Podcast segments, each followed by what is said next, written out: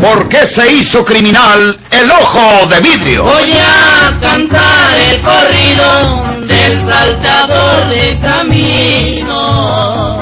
La borrascosa juventud de Porfirio Cadena. ¿Cómo perdió uno de sus ojos? ¿Y por qué tuvo que seguir la vida criminal perseguido por sus poderosos enemigos? Una nueva serie campilana del escritor norteño, Don Rosendo Ocaña.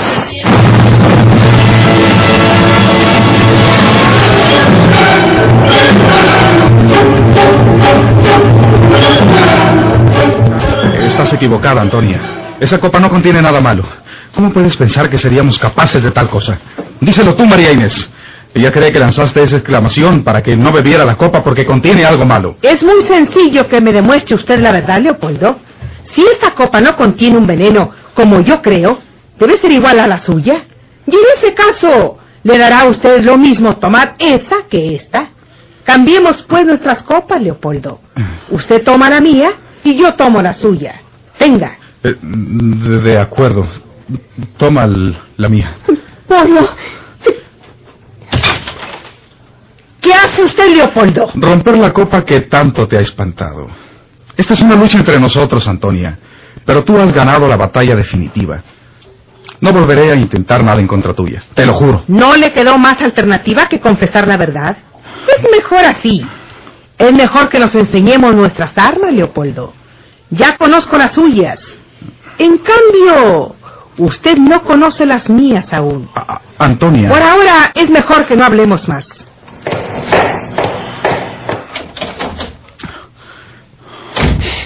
Polo, ¿Cómo eres necia, María Inés? Yo se iba a tomar la copa, pero tú chillaste y provocaste su sorpresa. no pude contenerme. Valía más no haberte dicho nada. Por un momento olvidé esa cobardía que no puede sacudirte. Y que cualquier día nos va a perder a los dos. Cuando no sea ahora. Voy a hablar con ella. ¿Para qué, Polo? ¿Para qué? ¿Quieres que vaya a un teléfono y llame a la policía? Voy a disuadirla de que no lo haga porque le conviene. Ahora tendremos que darle lo que pida por seguir guardando nuestros secretos. Si no fueras tan pusilánime y apocada, que estuviera ella callada para siempre. Y luego, solo de recordar aquella noche que llevamos el cadáver del inspector, me lleno de espanto. Ahora tendríamos que hacer lo mismo con ella. ¿Y qué es preferible? ¿Qué tonta? Es mejor que nos envíe ella al presidio o al patíbulo. ¿No ves que se trata de un asunto de vida o muerte? O ella o nosotros. Ya hemos fracasado por el camino que yo lo había preparado todo. Ahora vamos a doblegarnos ante ella. Preparar el bolsillo. Le entregaremos inmediatamente lo que pide por callarse la boca.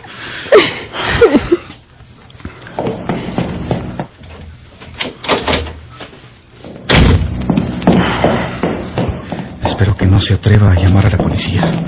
No le conviene. ¿Qué beneficio conseguiría perdiéndonos? A ella no le pertenece nada de esta fortuna. Le conviene más callar y aceptar lo que le demos a cambio de su silencio. Antonia, ¿Qué quiere? hablar contigo. Vamos resolviendo esta situación. Estoy dispuesto a lo que tú quieras. Entre, puede entrar. Eh, Antonia, tú eres una mujer inteligente y no te vas a escandalizar demasiado por mi actitud de hace unos momentos. Yo no tengo motivos ninguno para odiarte, mucho menos para odiarte a muerte. Lo que quise hacer eh, fue por una conveniencia y me falló el intento. Entonces, esto quiere decir que debo buscar otro camino para lograr mis propósitos. Tú no ganas nada con denunciarnos. ¿Nada? ¿Y mi vida? No seguiré viviendo si los envío a presidio. ¿No tendré siempre el peligro de que me eliminen si no lo hago ahora? Seguirás viviendo tranquilamente si nos envías a presidio, pero vivirías pobre, obscura, miserable como antes. No importa. Sí importa, porque tú tienes ambiciones. Tú eres una mujer fría. Lo que te importa es la conquista de la fortuna y de un sitio distinguido en sociedad. Con lo primero se consigue lo segundo. ¿Cuánto? ¿Cuánto por tu silencio absoluto de una vez por todas? ¿Cuánto por tu silencio para siempre? Para siempre solo muerta. ¿Y ya vio usted que no pudo envenenarme hace un momento? Soy una mujer fría, ¿verdad? ¿Eso cree usted, Leopoldo? La verdad es que soy mujer, que tengo corazón y juventud, porque no soy una vieja. No me toque. Tampoco se crea que con unas palmaditas en la espalda me va a convencer. Yo no deseo que me quieran por conveniencia. El hombre que me quiera ha de quererme de verdad. Yo puedo quererte, Toña, si tú quieres. Usted no es libre. Pero, eh, ¿puedo serlo? ¿Cómo? ¿Dejando a María Inés? Si se divorciase de ella, no tendría usted nada. Ella es la heredera de la señora Tobar. Yo no sé cómo, Toña, pero estoy seguro, segurísimo, de poder amarte. Y si no estoy equivocado, yo soy el tipo de hombre que tú puedes amar. Mentiroso. Toña, ¿Estás enamorado de María Inés? no. Entonces, todo es posible.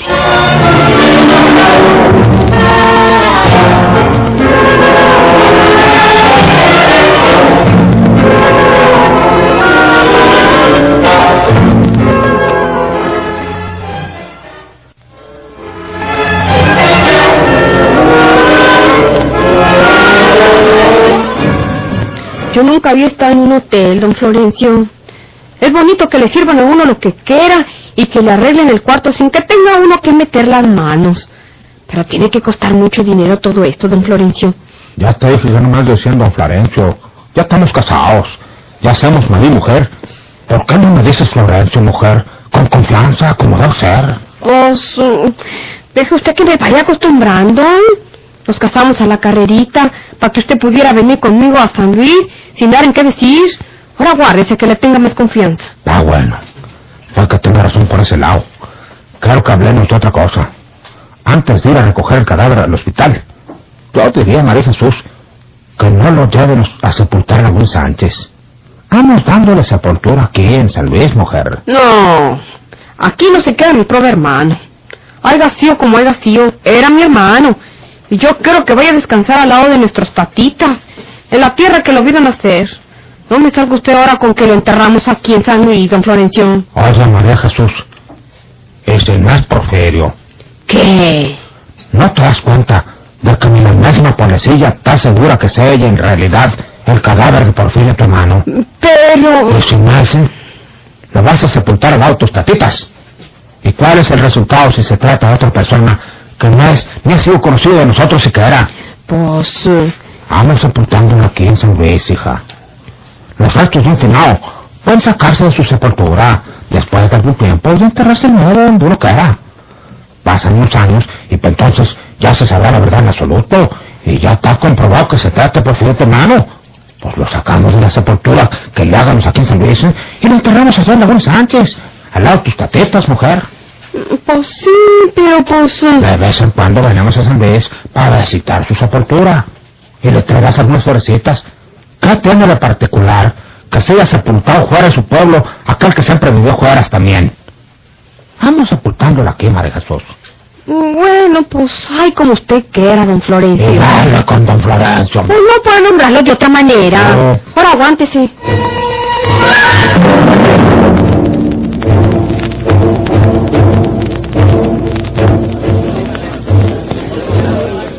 Consultorio del doctor Biguri, famoso oculista de la Ciudad de México, se hallaba lleno de pacientes aquella tarde, cuando le tocó el turno a un hombre desconocido.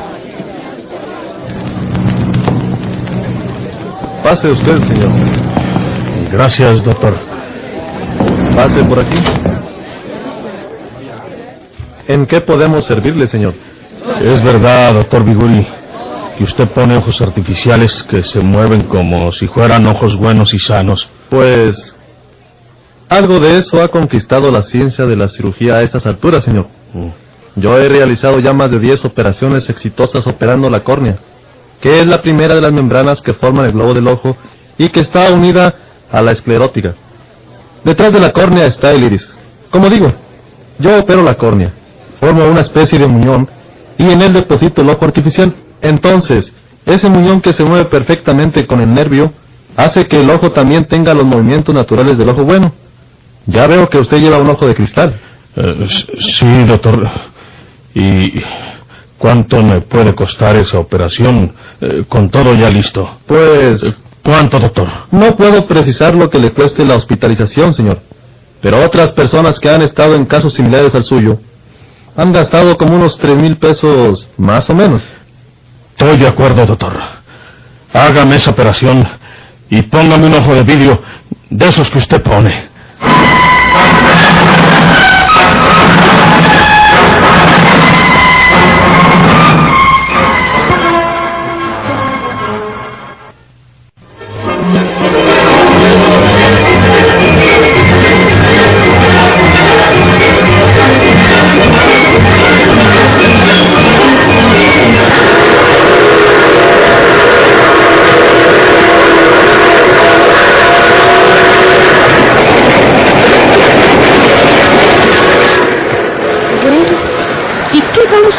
En el pueblo, don Florencio?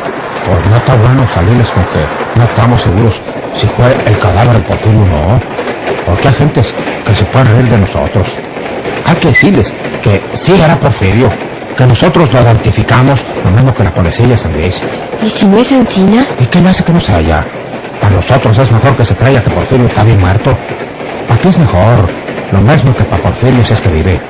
Si lo creen muerto, pues ya nadie lo busca ni lo persigue. Ahí lejos, pues que se enderece y se ponga a trabajar. Y se muera viejo, ¿por qué no? En eso sí tiene mucha razón usted, don Florencio. Si supieras lo gorda que me cae que me digas un Florencio. Pues a usted le cae gordo, pero yo no puedo decirle de otra manera. en vez de enojarme, me risa contigo, María Jesús. Corrígase todo lo que quiera. Eh, oye, oye, María Jesús, no tengo valor para preguntarte una cosa. Porque tengo miedo de que vayas a creer que te lo pregunto interesadamente. Y no es encima. Porque tú sabes que no estoy tan tirado a la calle. Eh, dime, ¿cómo están los bienes que te dejó al final mi compadre Ricardo? Tú te quedaste con toda la herencia de él, ¿verdad? Pues, sí, pues sí. Porque como yo era la viuda de su hijo Ramiro, pues don Ricardo había hecho testamento a mi favor. Y aunque mi hermano Porfirio, Dios lo tenga en su gloria, si es que de veras se haya muerto, hizo algunas mañitas tratando de cambiar el testamento. Pues no le valió nada. Yo fui la heredera de todo. Y entonces, ¿por qué no vives en la hacienda cara de mi compadre si eres tuya? ¿Por qué no estás tú al frente de A? Porque no quiero. Rafaelito me aconsejó una vez que pusiera a medio la hacienda, y encima lo hice. Ese Procopio Urdiales que está allí, es tu mediero. Sí, cada año me da razón de las cosechas, las vendemos y nos repartimos los centavos. Está bien hecho, María Jesús.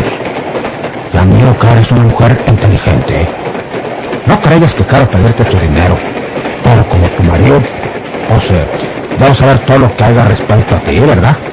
Y quiero que me digas qué has hecho con ese dinero. ¿Dónde lo tienes encargado, o enterrado, o a o lo que sea? Si quieres decírmelo, si no, pues no. ¿Por qué no se lo voy a decir? Antes yo tenía mucha ambición por el dinero, porque pensaba en mi muchachito. Pensaba que cuando fuera grande, con ese dinero, yo pagaba su educación para que fuera un doctor, un abogado, o de pedir un comerciante en grande. Pero pues, ya muerto el hijo de mi alma, pues no tengo aquellas ambiciones de antes, don Florencio. El dinero que recibo, de lo que me da la hacienda y yo otras rentitas que están de, de en vida de papá Ricardo, lo tengo enterrado en... No, no, no me digas dónde. No me lo digas, María Jesús. Ya hablaremos luego de ese asunto. Porque ese dinero puede ganar muy buenos centavos de interés. Al dinero hay que darle vuelta para que rinda. Ya hablaremos de eso cuando pasen todas estas cosas que tanto nos han trastornado. y ya no te pongas encima con congojada, porque se te murió tu muchachito. Ya verás, como un día de estos, Diosito nos da, no de uno, sino que sea en una media ocena. ¿A qué, don Florencio?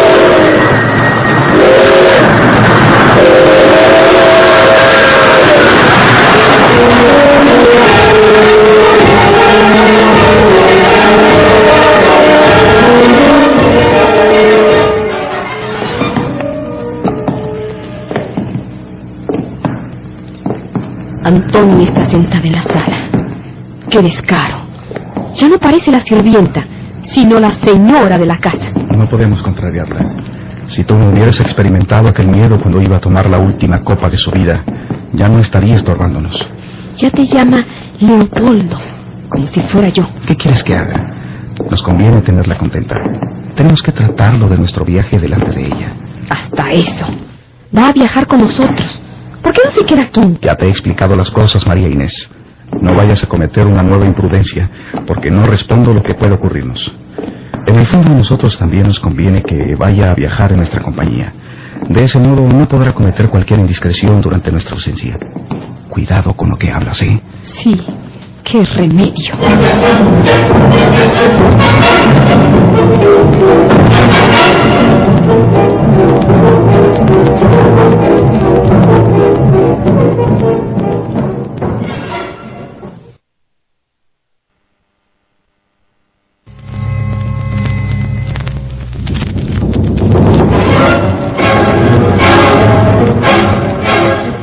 Partiremos el lunes próximo.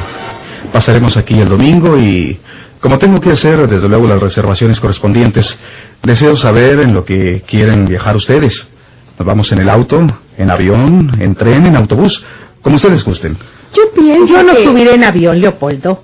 Mis nervios no están hechos para esas alturas. Es más cómodo el viaje en avión. Puede una ir más lejos en menos tiempo y conocer más lugares lejanos. Nadie se maltrata viajando en avión. Los riesgos existen como quiera que se viaje. Yo no viajo en avión, Leopoldo. Lo siento por tu mujer. Mi parecer es que viajemos por tren. Si reservas un departamento para los tres, iremos perfectamente cómodos. No son los mismos riesgos como dice tu mujer. En el tren viajan cientos de personas. Cuando hay un descarrilamiento, sufren heridas unos cuantos y se muere algunos solamente. En cambio, cuando se desploma un avión, ninguno queda para contarlo, ni la tripulación. Espero que serán sensatos y coincidirán conmigo para viajar por tren. Eh, creo que eh, estarás de acuerdo después de las eh, juiciosas reflexiones de Antonia, querida. hoy mismo haré las reservaciones para viajar por ferrocarril. ¿Conformes? ¿Y para qué me miras a mí? ¿Para qué me lo preguntas a mí? Mi opinión no vale nada en esta casa. Con el permiso.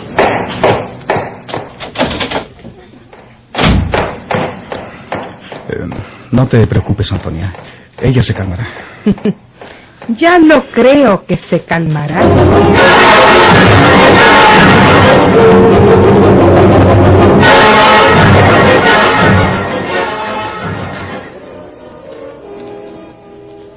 Me alegro de que hayan regresado satisfactoriamente, amigos míos. Pero yo me esperaba que ibas a traer el cadáver de Porfirio para darle sepultura aquí en el pueblo. Mm, pues, eh, Eran montos honrados para trasladarlo, señor juez de letras. En primer lugar, tenía uno que sacar un permiso en cada municipio por donde iba a pasar el tren con el cadáver. Teníamos que pagar porque fuera preparado en cierta forma el mismo una bola de líos en que nos íbamos a meter.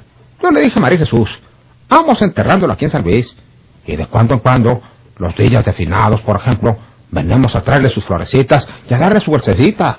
Y así no lo hicimos. ¿Dónde caes, Camposanto? Es verdad. Bueno, eh, yo tengo que cerrar un proceso que le había abierto a Porfirio en mi juzgado y necesito el certificado de defunción.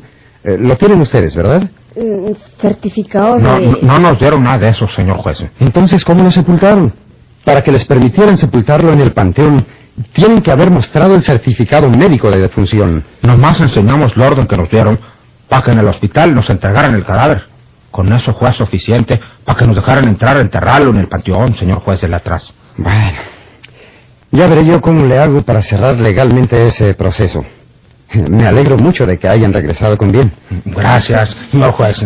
Muchas gracias.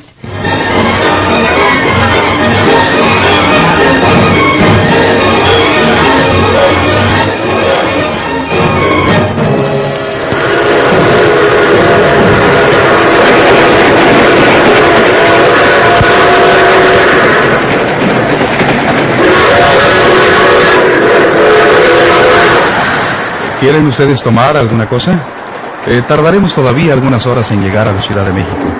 Vamos al coche comedor si gustan. Yo no quiero nada. Aquí me quiero, anda tú.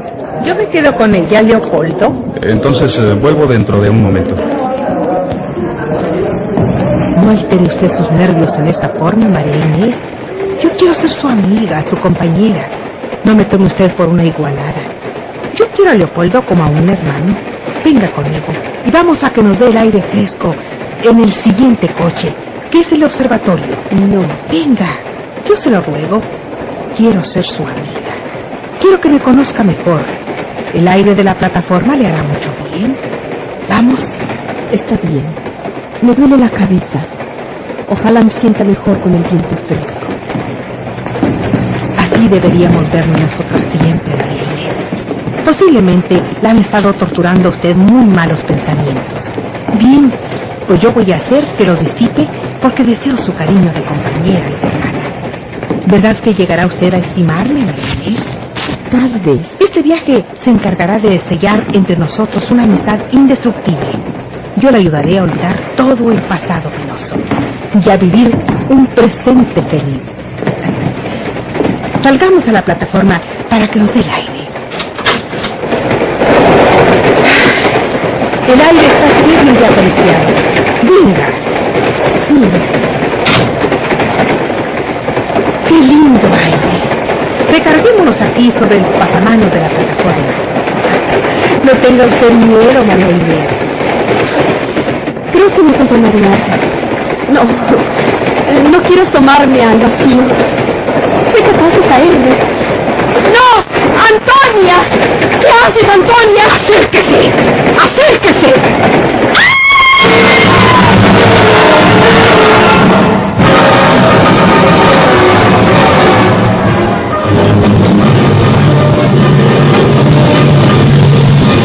¿Por qué se hizo criminal el ojo de vidrio?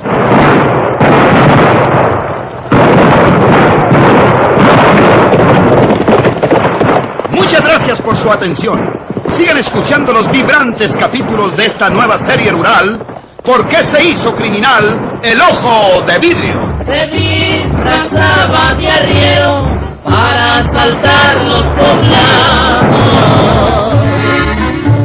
Burlándose del gobierno, mataba a muchos soldados. Nomás blanqueaban los cerros, de puros sin calzonados.